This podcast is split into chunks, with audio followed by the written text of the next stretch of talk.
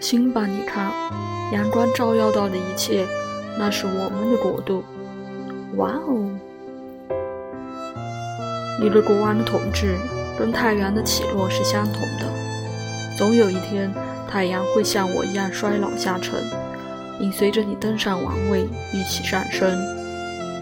这一切都是我的吗？是的。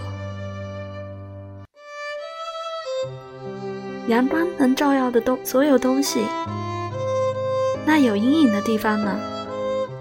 那是我们的国度之外，你绝不可以去的地方。我以为国王可以随心所欲呀。你错了，国王也不可以随心所欲的。为什么呢？孩子，你看，所有的生命都有它存在的价值。身为国王，你不但要了解。